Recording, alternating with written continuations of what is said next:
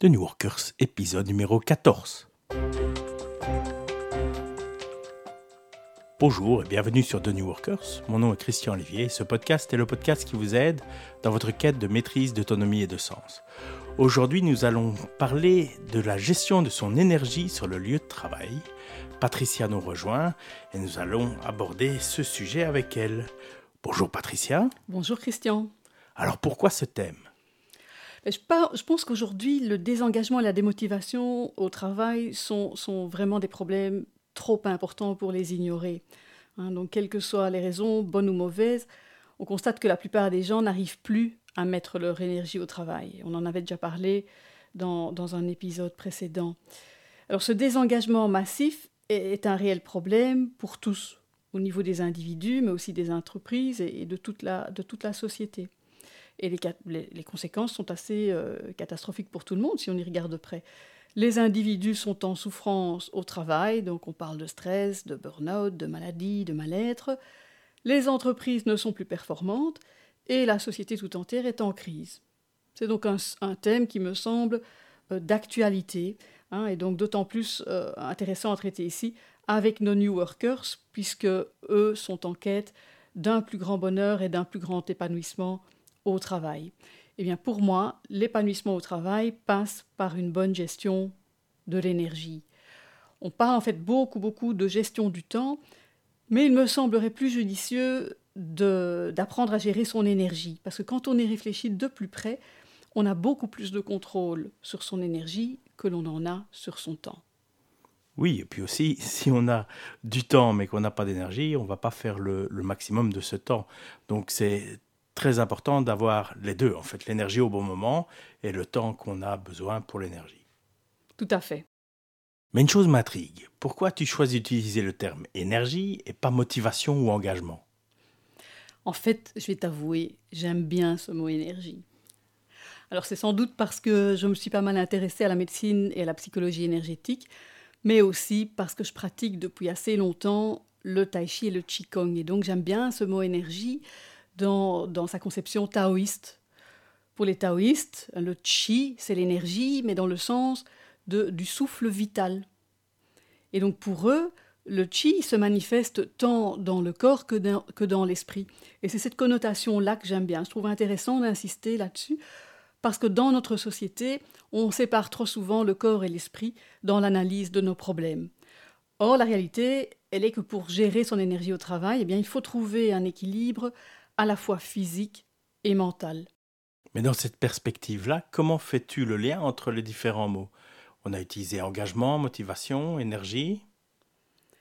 En fait, si on gratte un petit peu, on se rend compte que, en gros, il s'agit de la même chose, mais vu de perspectives différentes. Dans, dans, notre conception plus occidentale, le mot énergie, c'est le mot énergie qu'on utilise en physique, et, c'est pas mal de reprendre la définition, hein. l'énergie en physique, c'est la capacité à fournir un travail. Et c'est exactement ce dont il s'agit ici. C'est retrouver l'énergie nécessaire pour faire du bon boulot. Et comme je viens de le dire, pour l'humain, cette énergie, elle n'est pas uniquement physique, elle ne vient pas uniquement du corps et de notre alimentation, elle est aussi mentale, c'est-à-dire en lien avec euh, notre esprit et nos émotions. Alors que si j'utilise le mot engagement et motivation, euh, il y a une connotation tout de suite plus exclusivement mentale et émotionnelle dans ces mots-là. La motivation, ce n'est rien d'autre qu'une énergie, une énergie qui nous pousse à faire quelque chose, à nous engager, donc là on retrouve le concept d'engagement, à nous engager dans une activité.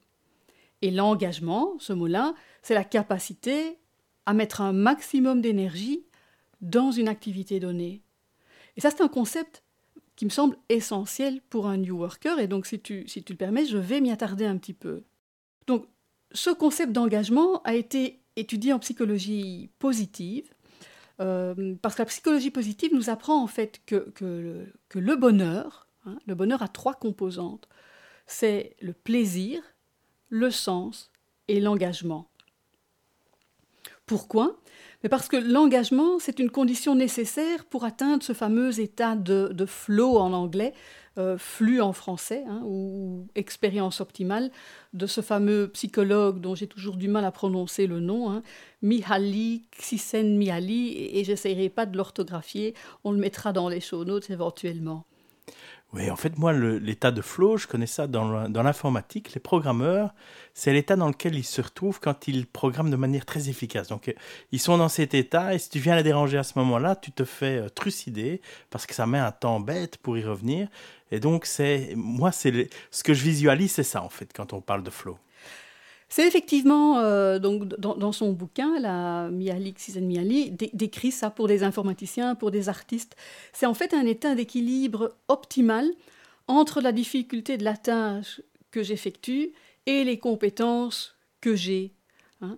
En fait, si, euh, si le défi auquel je fais face me semble trop difficile par rapport à mes compétences, ça génère du stress. Donc ça, c'est pas optimal.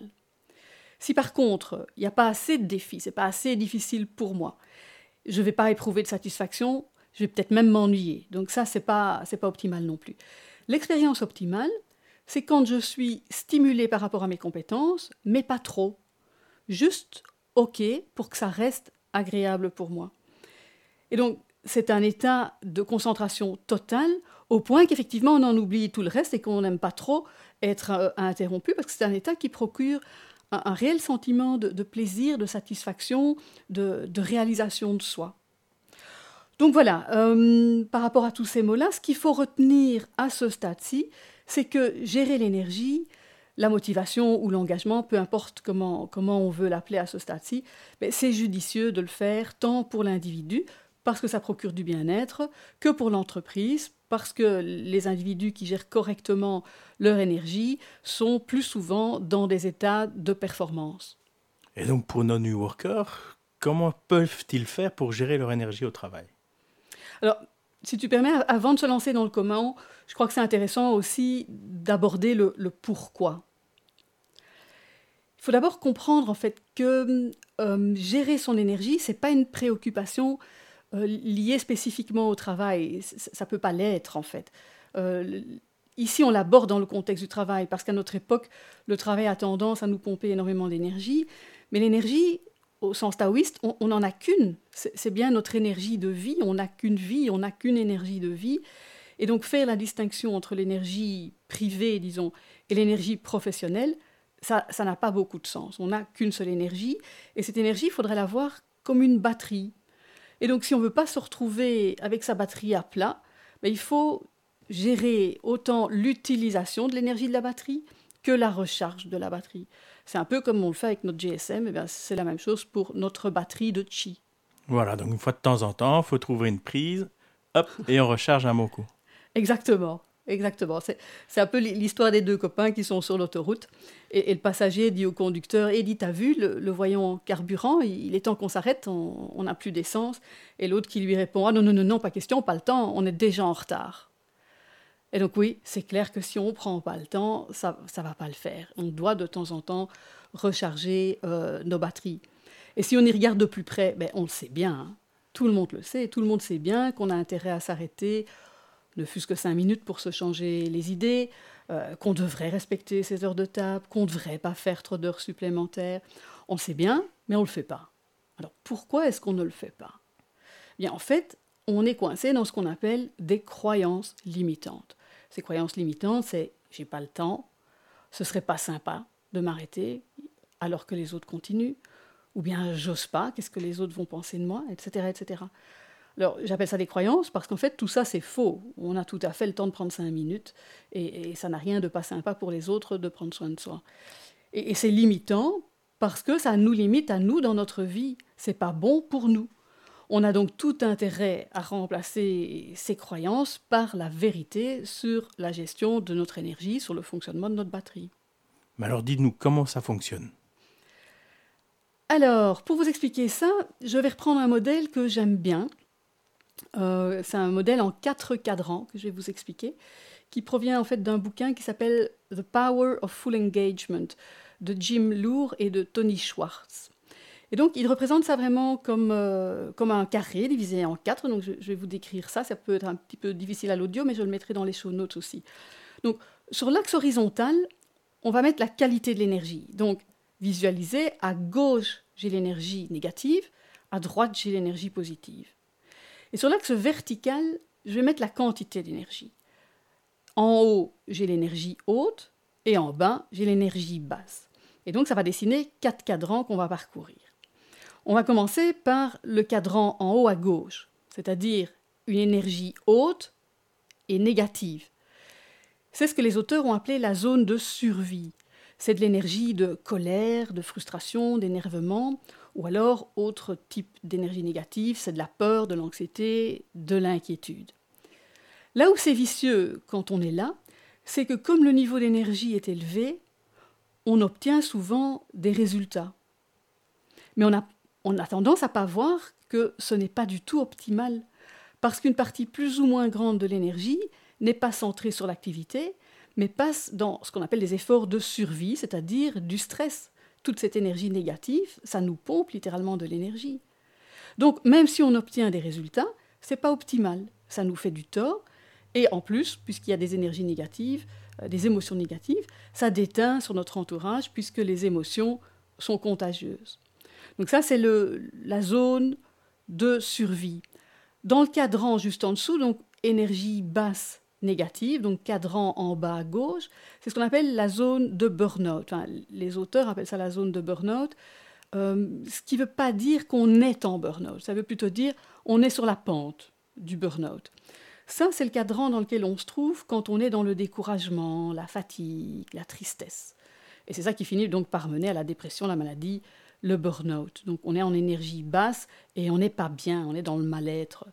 Ici c'est clair, là il n'y a pas de doute possible, il n'y a pas, pas d'ambiguïté, les résultats ne sont plus du tout au rendez-vous et la batterie elle est complètement euh, à plat. Hein.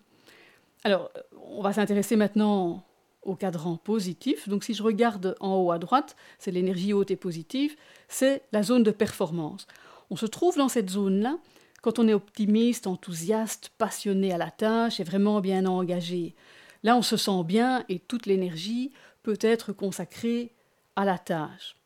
Alors, c'est évident qu'ici, on va obtenir les meilleurs résultats possibles, puisque non seulement on est en énergie haute, donc on peut mettre beaucoup d'énergie à la tâche, et il n'y a rien, il n'y a aucun gaspillage vers des émotions négatives qui immanquablement nous pompent de l'énergie. Donc ici, c'est vraiment euh, c'est l'idéal. Et c'est justement dans ce cadran-là qu'on peut espérer atteindre ce fameux état de, flux dont on parlait tout à l'heure. Mais attention, attention, même si c'est positif, même si c'est agréable, on est quand même en train de décharger sa batterie et, on ne peut pas rester là tout le temps, hein, parce qu'on va finir par s'épuiser. Donc il faut aussi aller visiter le dernier cadran, qui est le cadran en bas à droite, hein, c'est l'énergie basse et positive, qu'on appelle la zone de récupération. Ça, c'est une zone où on va se mettre au calme, où on va se relaxer, où on va retrouver la paix et le bien-être. C'est en fait la zone où on prend soin de soi pour recharger sa batterie. donc voilà, ça c'est ce modèle en, quatre euh, cadrans qui nous est confirmé par les neurosciences et qui nous montre que si on veut être efficace de manière durable, eh bien on doit maximiser son temps dans les cadrans positifs et consacrer régulièrement du temps à revenir dans ce cadran de récupération oui, en fait, il y a des sociétés maintenant qui mettent en avant le work art, play art, et ça montre bien que non seulement c'est du bon sens pour l'individu, mais ça devient aussi le bon sens pour ces sociétés qui mettent ça en avant et qui amènent à, porter ce, temps de récupération, temps nécessaire pour pouvoir être efficace le reste du temps. Oui, et c'est intéressant euh, d'utiliser ces play hard et, work hard. Euh, c'est vraiment cette idée que on est totalement dans ce qu'on fait. Donc, soyons totalement au travail quand on y est, sans énergie, sans émotion négative, et soyons totalement euh, dans la récupération quand on y est. Et donc pas de culpabilité parce qu'on est en train de prendre 10 minutes de pause. Parce que si tu es dans la culpabilité, tu passes à gauche du cadran dans des émotions négatives et une partie de cette, énergie est consacrée à des émotions. Enfin, ça, dans certaines sociétés, c'est pas toujours facile ou reconnu. On a vu que dans celle-ci, ça l'était, mais enfin, c'est pas toujours facile. Alors, que faut-il faire dans ces cas-là? Je pense que ce qu'il faut faire, c'est refuser ce non-sens. Je crois que c'est vraiment du bon sens. Hein. La réalité, c'est que passer du temps dans le cadran de récupération, ça permet finalement d'être plus productif, d'être en meilleure santé et, in fine, de mieux réussir. Hein. Ah, si on regarde ça à plus long terme, c'est ça la réalité. Et donc même si cette réalité va à l'encontre de nos habitudes, des croyances qui sont véhiculées dans notre société et de tout ce qu'on veut attendre euh, de nous, ça n'en reste pas moins la réalité. Alors moi, je prône le retour au bon sens. C'est l'intérêt tant du travailleur que de l'entreprise de le reconnaître, et certains l'ont déjà fait, puisque comme tu le cites, certaines entreprises prônent en fait cette pratique d'osciller entre le cadran performance et le cadran récupération. Oui, on voit aussi que certaines sociétés encouragent à faire la méditation, qui est aussi dans le play hard ou dans la récupération en fait. Oui, c'est ça. Donc on, voit, on voit qu'il y a un changement, donc, donc il y a des choses positives. Alors maintenant, je suis convaincu que je dois gérer mon énergie, mais concrètement, comment est-ce que je m'y prends? Alors, première étape, c'est de, faire un, de faire un diagnostic de la façon euh, dont on fonctionne. Donc, comment est-ce que je consomme mon énergie? Dans quel cadran je passe du temps? Comment est-ce que je me ressource? Donc, c'est de se faire une sorte d'audit sur ce cadran. Hein, de, regarder ces journées et, de se poser des questions, tiens, où est-ce que je passe euh, mon temps? Comprendre ce qui nous fait du bien pour maximiser en fait euh, cette façon-là de récupérer son énergie. Et dans cette analyse, euh, prenez bien en compte toutes les sources d'énergie. Hein. Nous avons quatre sources d'énergie. Une source d'énergie physique, hein, c'est-à-dire ben, qu'est-ce que je mange, comment je me repose, est-ce que, est que je dors correctement, est-ce que je fais de l'exercice? L'énergie mentale, c'est toute l'hygiène mentale, tu viens de, de, parler de la méditation. Hein. L'énergie émotionnelle, c'est faire des choses qui nous procurent du plaisir et qui suscitent des émotions positives. Et enfin, quatrième source d'énergie, c'est l'énergie spirituelle, c'est ce fameux sens. Les choses qui donnent du sens à notre, à notre vie nous apportent plus d'énergie. Oui, il me semble que l'idéal, c'est de trouver cette source d'énergie aussi dans des tâches du travail en lui-même. Ça, devient intéressant de pouvoir alterner des tâches productives qui consomment de l'énergie ou qui pompent l'énergie, comme tu disais là tantôt, et d'autres qui t'amènent de l'énergie pour une raison ou pour une autre, peut-être que c'est quelque chose que tu aimes particulièrement faire ou qui apporte du sens, etc. Oui, et, c'est ce que certaines entreprises font hein, quand ils font du bon talent management, quand ils, quand ils constituent des équipes, c'est qu'ils mettent des personnes ensemble de manière à maximiser pour ces personnes le temps passé dans les zones performance, donc sans que ce soit lourd pour ces gens de faire ce travail. Donc on a effectivement tout intérêt à se connaître. Et ça, c'est cette première étape, cette étape de diagnostic comprendre comment notre énergie est consommée et comment comprendre comment nous fonctionnons c'est tout à fait personnel, pour recharger euh, notre, euh, notre batterie. Alors la deuxième étape, ça va être de mettre en place une pratique de récupération. Ça, c'est ce qui nous manque le plus dans notre société. Et, là, c'est vraiment prendre des bonnes résolutions. Hein. C'est, viser, moi je conseille toujours de viser des petites choses qui prennent que, quelques minutes chaque fois. Ça ne doit pas nécessairement prendre euh, une heure par jour. Hein. On peut se mettre euh, en place des, rituels de, quelques minutes. Hein, j'avais déjà parlé de ça dans l'ABC anti-stress. Il vaut mieux 5 fois 2-3 minutes par jour que 2 heures une fois par semaine. Hein. Et puis, il ne suffit pas d'avoir pris des résolutions, il faut mettre en place les mécanismes pour s'y tenir. Et ça, c'est essentiel, parce que nous sommes des êtres d'habitude et on ne change pas d'habitude si facilement que ça. Donc on a beau savoir au niveau intellectuel qu'on devrait faire ceci ou faire cela, ben, on va pas nécessairement passer à l'action. Ça ne suffit pas de le savoir. Il faut donc vraiment mettre en place des mécanismes pour y arriver, pour se forcer un peu. Et je pense d'ailleurs qu'on va faire un épisode sur ce sujet des bonnes habitudes. Il est aussi bon de, se faire aider. On peut aussi se faire aider euh, de son entourage pour, pour persévérer, ses collègues, ses amis, son conjoint, euh, avec qui on peut partager cette expérience. L'idéal, évidemment, euh, c'est de le faire à plusieurs. Et enfin, donc, c'est prendre des résolutions, c'est mettre en place les mécanismes pour mettre en place ces résolutions et mesurer alors son progrès. Mais donc, tu parles de résolutions. Est-ce que tu peux donner des exemples de ces résolutions à prendre? Oui, ce sont, toutes ces petites choses que tu, que tu mets dans le cadran récupération. Donc, par exemple, faire un, petit espace de respiration, un petit exercice de respiration de, de 2-3 minutes. Euh, manger sa banane en pleine conscience.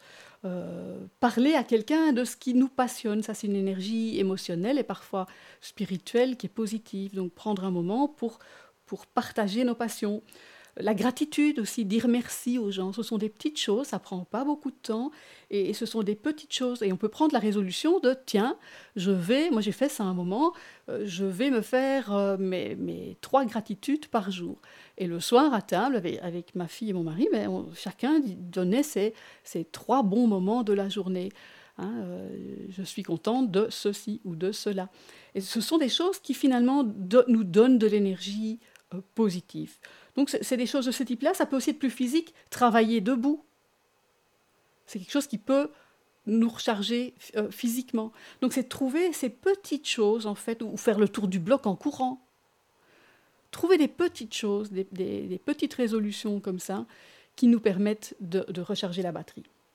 Oui, en fait, en parlant de travailler debout, donc ceux qui me connaissent le savent peut-être, mais je travaille debout euh, assez régulièrement. En fait, j'alterne au, boulot, par exemple, je travaille debout, mais comme j'ai des dizaines de meetings euh, en permanence, j'alterne dans les meetings, je suis assis et je travaille debout. Et en fait, une des raisons pour lesquelles j'aime travailler debout, c'est que j'ai l'impression justement d'être plus énergétique, d'être plus efficace. Et c'est euh, une des raisons pour lesquelles je fais ça. D'ailleurs, ce podcast, je l'enregistre debout parce que je trouve que ça transparaît dans la voix, ça donne plus d'énergie dans la voix, et c'est pour ça aussi que j'aime euh, le faire debout. Voilà, et ça, c'est un bon exemple. Donc là, tu, as, tu as fait ce diagnostic, tu as, tu as diagnostiqué que pour toi, c'était une bonne chose de travailler comme ça parce que ça te donne de l'énergie. Et c'est là que je dis, il est plus important d'analyser euh, et de gérer son énergie que son temps. Donc on a dit diagnostic, programme de récupération et ensuite ben, ensuite, euh, ça c'est la base. Et à partir de là, on va pouvoir euh, affiner. Donc, éventuellement, se faire accompagner par un coach si on rencontre trop de, ben, si on a trop de croyances limitantes et qu'on se rend compte que, ben, c'est difficile pour nous, hein. ou si on, voit qu'on se trouve systématiquement coincé dans les fameux cadrans négatifs, ça peut valoir la peine euh, de consulter. Consulter un médecin si vous vous sentez trop happé dans le cadran burn-out ça, c'est clair. Le, burn-out est un diagnostic médical. Donc, quand on se sent beaucoup trop souvent en énergie basse et négative, c'est un cercle vicieux. Il ne faut pas se laisser euh, entraîner. Donc là, vous avez intérêt à consulter. Et alors, le dernier conseil pour affiner tout ça, c'est vraiment se constituer sa boîte à outils de récupération. Moi, je constate que les gens souvent me disent euh, Ah oui, mais quand tu es là et que tu nous dis quoi faire, c'est OK, mais, mais j'y pense pas. Mais non, on n'y pense pas parce qu'on est coincé dans nos habitudes. Donc, c'est intéressant de vraiment se constituer une petite boîte à outils de petits exercices comme ça, énergétiques, des, choses qui vont, qui vont booster notre énergie et recharger notre batterie. Oui, en fait, ça me fait penser à quand j'ai suivi le cours ABC anti-stress chez toi. Tu donnais en fait toutes, toutes des petites euh, tous des petits outils, des petites respirations, des... je me rappelle de la, comment ça s'appelait encore, la, la routine énergétique. C'est de ça dont tu veux parler en fait. C'est exactement de ça. Donc oui, effectivement, le, but de la journée d'éveil ABC anti-stress, c'est ça, c'est d'aider les gens à, euh, à, apprendre à aller dans ce, dans ce cadran récupération. Oui, donc si quelqu'un veut avoir ce genre d'outils, une des possibilités, c'est de venir à ce cours. Tout à fait. Et les dates, sont, les dates des prochaines sessions sont sur mon site, donc euh, toujours le même, www.keytoyou, k e y t o y o. Voilà, petite publicité euh, sans honte aucune. Le... En conclusion, Patricia, qu'est-ce que tu pourrais dire? En conclusion, j'ai envie de dire qu'on a évidemment tout intérêt à gérer notre énergie si on veut être performant et à la fois heureux au travail dans le respect de sa santé. Ça me semble donc une, une priorité pour les New Workers et c'est pour ça que j'avais envie de faire cet épisode. Gérer son énergie, ça revient à trouver à la fois un équilibre physique et mental. Alors en soi, c'est pas trop compliqué, mais c'est difficile parce que ça demande du recul pour s'analyser et se comprendre, de la volonté pour se former, pour s'informer et mettre en place son programme de récupération, construire sa fameuse boîte à outils. Et enfin, ça demande de la détermination et de la persévérance pour s'y tenir malgré nos mauvaises habitudes et malgré toutes les pressions de l'environnement qu'il ne faut tout de même pas nier. Oui, mais enfin, le jeu en vaut la chandelle, donc j'invite les auditeurs à suivre le conseil. Donc voilà, on va clôturer ici. Euh, j'invite les auditeurs à se rendre comme d'habitude sur le site thenewworkers.com où ils trouveront les show notes au complet petite remarque euh, en passant, les show notes qui se trouvent sur SoundCloud, pour ceux qui nous suivent sur SoundCloud, ne sont pas complètes. Donc par exemple, le schéma dont tu parlais tantôt avec les quatre cadrans ne sera pas sans doute sur le SoundCloud, ne se retrouvera que sur le site de newwalkers.com. Donc voilà, je vous invite à aller sur le site, vous abonner au podcast sur iTunes ou à partir du site d'ailleurs, et à nous laisser des commentaires et des idées de feedback. Merci beaucoup.